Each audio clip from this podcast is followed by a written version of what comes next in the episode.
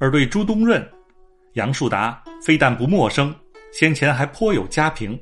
他在日记中曾提到：“月学园第十期，在朱东润公羊说故，颇好。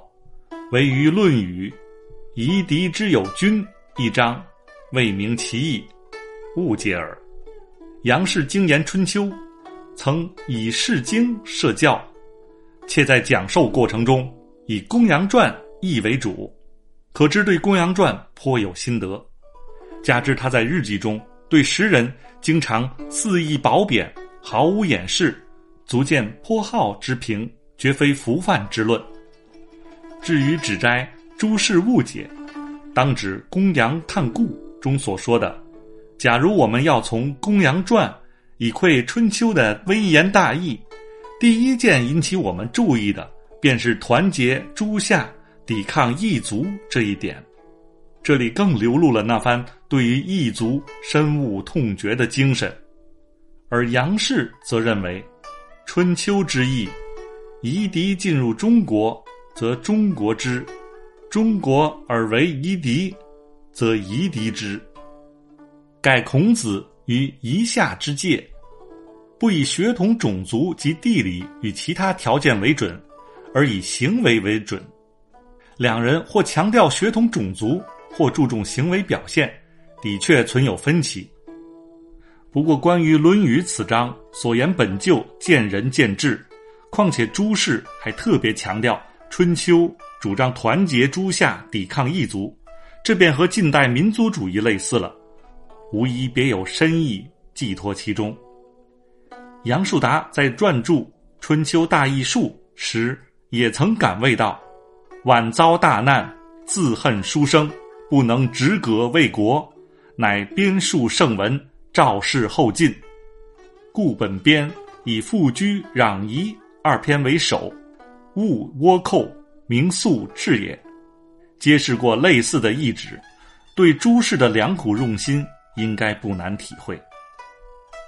杨树达参与这次围绕屈原的论争，显然抱着相互切磋的初衷，因此并不做应景的表态或粗暴的批判，而是细致考辨《汉书》所载淮南王刘安为《离骚传》的具体所指。他最后得出结论：刘安的《离骚传》只是泛论大义的文字，其非训诂式的方式。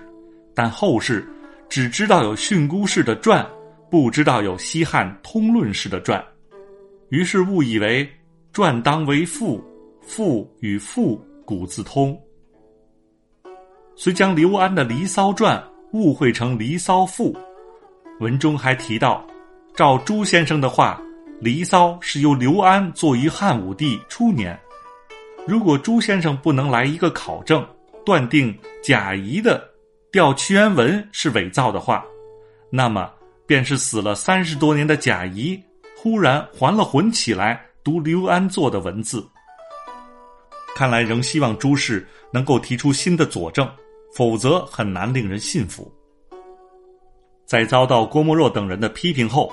颇有倦狂之气的朱东润私下并未服输，又接连写了两篇文章，其中《史记·贾谊传》书正认真考索了该篇传记，认为其作者不一定是司马迁，而且《吊屈原赋》的作者也不一定是贾谊，明显是为了回应杨树达的质疑。其实，金本《史记》并非细数出自司马迁之手。屈原贾生列传是否可靠，甚至有无屈原其人，历来便有争议。对此进行探讨，本无可厚非。但这两篇答辩性的文章，最终却并未公开发表。